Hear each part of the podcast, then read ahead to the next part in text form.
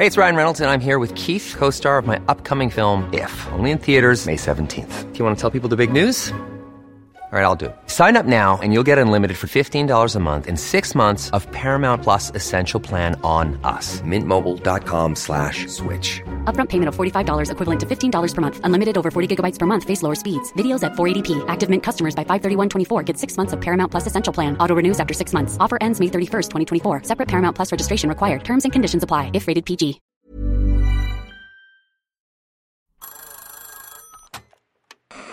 Hola.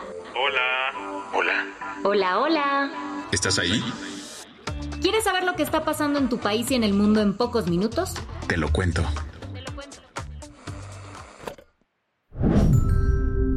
Hoy es miércoles 27 de septiembre de 2023 y estas son las principales noticias del día. Te lo cuento. Joe Biden se convirtió en el primer presidente estadounidense de la historia moderna en asistir a una protesta sindical. Se trató de la manifestación que organizaron los miembros del sindicato automotriz United Auto Workers que ocurrió ayer en Michigan. Como te hemos contado, este sindicato inició una enorme huelga hace unos días para exigirle a General Motors, Ford y Chrysler un aumento de salarios y mejores condiciones laborales. Se trata de un movimiento que ha paralizado una de las industrias más importantes de Estados Unidos y que ayer tomó más revuelo con la llegada de Joe Biden a la protesta. Con megáfono en mano, el presidente mostró su apoyo al movimiento sindical diciendo, Wall Street no construyó este país. La clase media construyó este país. Los sindicatos construyeron la clase media. Es un hecho, sigamos adelante, se merecen lo que se han ganado. Y han ganado muchísimo más de lo que les pagan ahora. Además, estando ahí un periodista le preguntó si estaba de acuerdo con la demanda del sindicato sobre un aumento salarial del 40% en cuatro años, a lo que Biden respondió que sí, de acuerdo con un informe de un grupo de prensa. Esto llamó la atención, ya que se aleja de la posición de la Casa Blanca que históricamente se ha mantenido al margen de las negociaciones entre el sindicato y las empresas. Quien también habló fue Sean Fain, el presidente de United Auto Workers. Como la huelga se realizó frente a una planta de General Motors que durante la Segunda Guerra Mundial produjo arsenal, Sean comentó.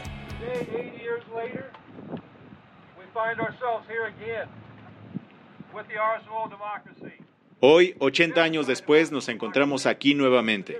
Estamos librando un tipo diferente de guerra. Hoy en día el enemigo no está en un país extranjero a kilómetros de distancia, está justo aquí en nuestra propia área. Es avaricia corporativa. Además le dio las gracias al presidente por ser parte de su lucha. Sin duda hay que tomar en cuenta que el movimiento de Biden se da en un momento clave en su búsqueda por la reelección. Aunque si bien podría traerle ventajas políticas al unirse a un grupo de trabajadores en un estado clave, también podría afectarle si la huelga se prolonga y la economía del país se vuelve inestable. ¿Qué más hay? En Te lo cuento, nos sumamos al Pacto entre Medios, una iniciativa de a favor de lo mejor.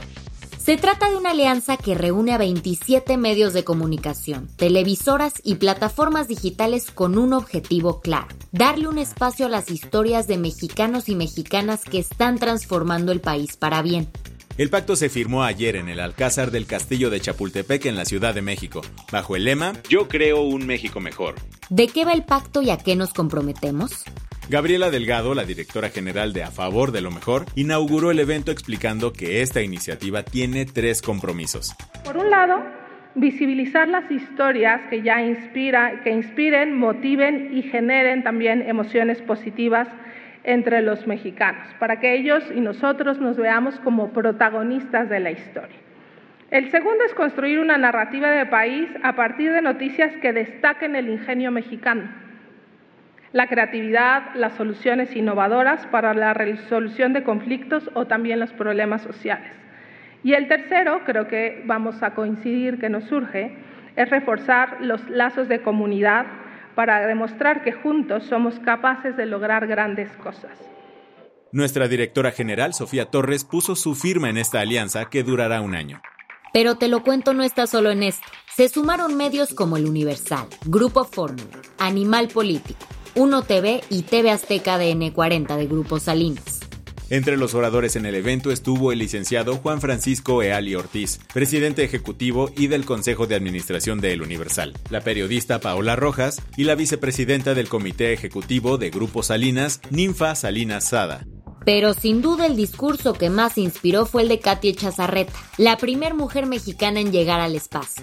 A inicios de este año eh, comencé actividades con mi Fundación Espacial ¿Qué es una fundación espacial? Pues no existía, la inventé.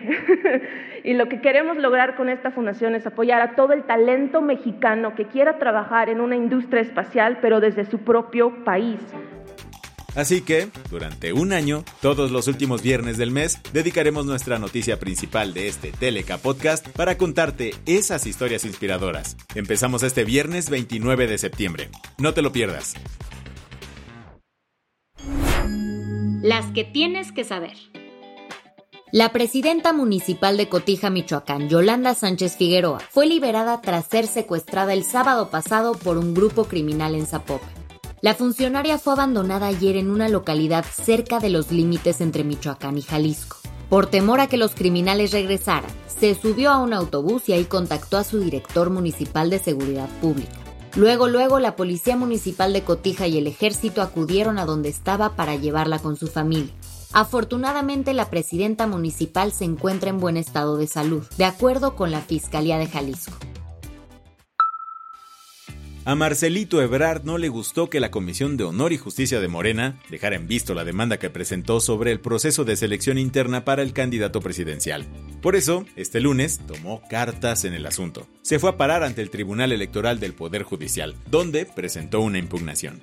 Señaló que Morena estaba violando sus derechos político-electorales, pues se supone que el organismo del partido tenía cinco días como máximo para responderle y no lo ha hecho. Ahora, Ebrard espera que el tribunal le ordene a la comisión que lo pelen y se vuelva a realizar la encuesta. ¿Será que es tiempo de decirle, amiga, date cuenta? Las cosas se volvieron a poner feas en Nagorno-Karabaj, esa región súper disputada por años entre Armenia y Azerbaiyán. El lunes una explosión en un depósito de combustible dejó inicialmente a 20 muertos y cerca de 300 heridos. Sin embargo, para este martes el Ministerio de Salud armenio actualizó la cifra a 125 muertos. Las víctimas esperaban gasolina para huir de la zona, ya que el martes pasado el gobierno de Azerbaiyán lanzó una ofensiva militar. Según la operación era para combatir terroristas y desarmar a grupos apoyados por Armenia. Hasta ahora se desconocen las causas de la explosión, pero se teme que el número de fallecidos aumente. Al parecer, cuando se trata de responderle a Hacienda, Shakira sigue siendo medio...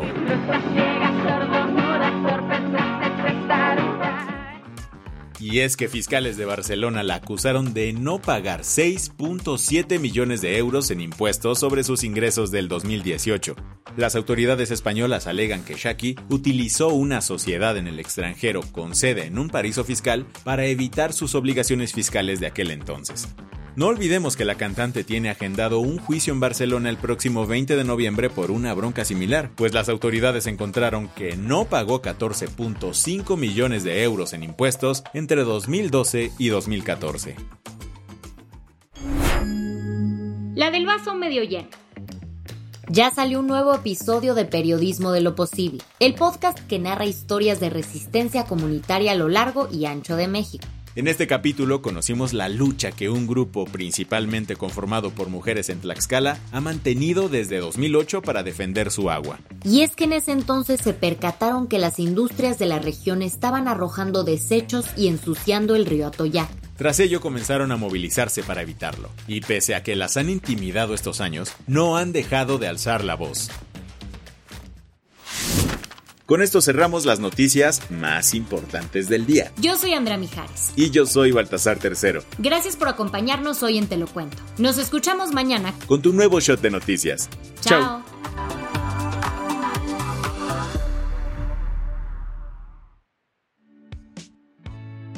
El guion de este episodio estuvo a cargo de Aisha Yanavi y Lucía Corona.